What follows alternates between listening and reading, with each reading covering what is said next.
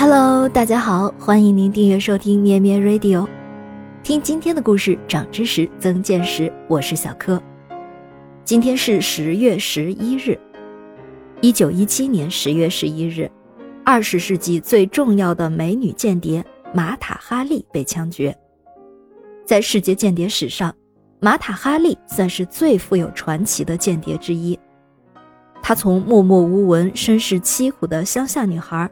到轰动巴黎的脱衣舞娘，直到左右逢源的双重间谍，到最后以飞吻面对死亡，玛塔·哈利的一生瑰丽传奇，在西方世界有着很高的知名度。后世许多学者也致力于研究他的间谍身份，对当时的判决提出许多质疑。玛塔·哈利的形象也经常出现在各种书籍、电影等文化作品之中。在西方文化中有不小的影响。玛塔·哈利是一名成功的制帽商的女儿，她的父母及有迹可循的祖辈均为荷兰人，但是她却有着东西方混血的面孔。玛塔·哈利的父亲开帽子店，并且在石油产业上投资成功，所以哈利的童年是相当富足的。他的家庭也为他提供了良好的早期教育。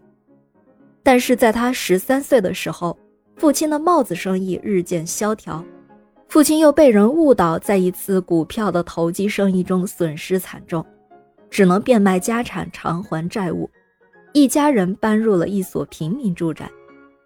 父亲在破产之后便与母亲离婚。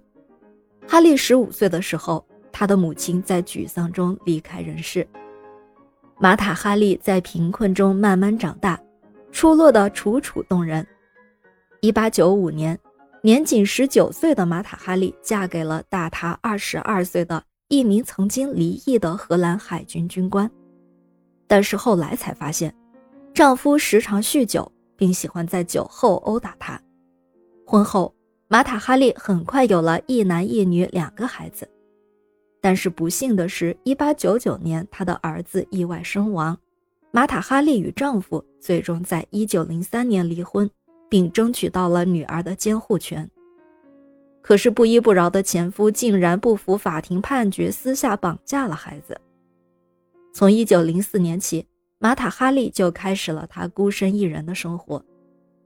她首先来到巴黎，在一个马戏团做骑师，也兼职做艺术模特，在艰难中维持生计。有一次。他在一位巴黎剧院经理面前表演起了艳舞，剧院经理立即被他这种带有神秘东方气息的婆罗门艺术给镇住了，当即拍板将他录用。马塔·哈利这个艺名也是这位剧院经理给起的。按照印度梵语，该名意思是“神之母”；照印度尼西亚语，也可以翻译成“黎明的眼睛”，意思是马来人的太阳。一九零五年，马塔·哈利在巴黎集美博物馆进行了第一次演出，折服了所有的观众，一夜成名。马塔·哈利从此也开始为自己编造一个神秘的来历。在他自己编造的故事中，他成了一位来自爪哇的印度僧侣的后裔。他从小学习印度教的神圣舞蹈。由于当时通信手段的局限性，马塔·哈利的神秘来历很难被查证。成了职业舞娘的哈利从此越跳越红，成了当时巴黎红得发紫的舞星。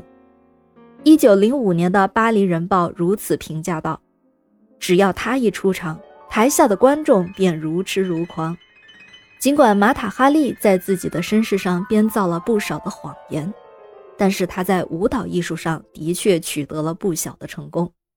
可以说，他将整个巴黎的娱乐业带入了一个崭新的境界。甚至使巴黎逐渐成为了世界知名的都市。一九一四年，第一次世界大战爆发，在战争爆发前夕，马塔·哈利正在德国巡回表演。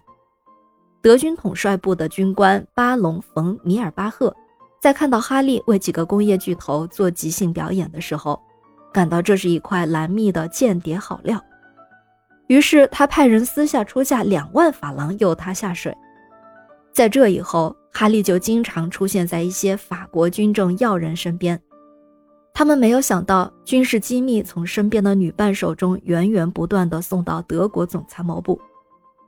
后来，潜伏在巴黎的英国情报人员发现了哈利的身份，于是英法方面又招募哈利为双料间谍，以德国间谍的身份为掩护，秘密为法国服务。一九一七年，他在西班牙马德里巡演，期间他将西班牙政府的一些动态源源不断地发往柏林。但是他的活动被英国谍报机构所监视，被军事法庭以叛国罪判为死刑。马塔·哈利在刑场上给了行刑者一个飞吻，这一飞吻又成了著名的定格画面。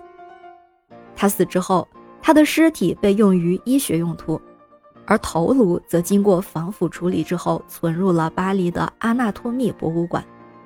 后来据说被他的崇拜者盗走。也留下了一个悬案。感谢您收听今天的故事，咩咩 Radio 陪伴每一个今天。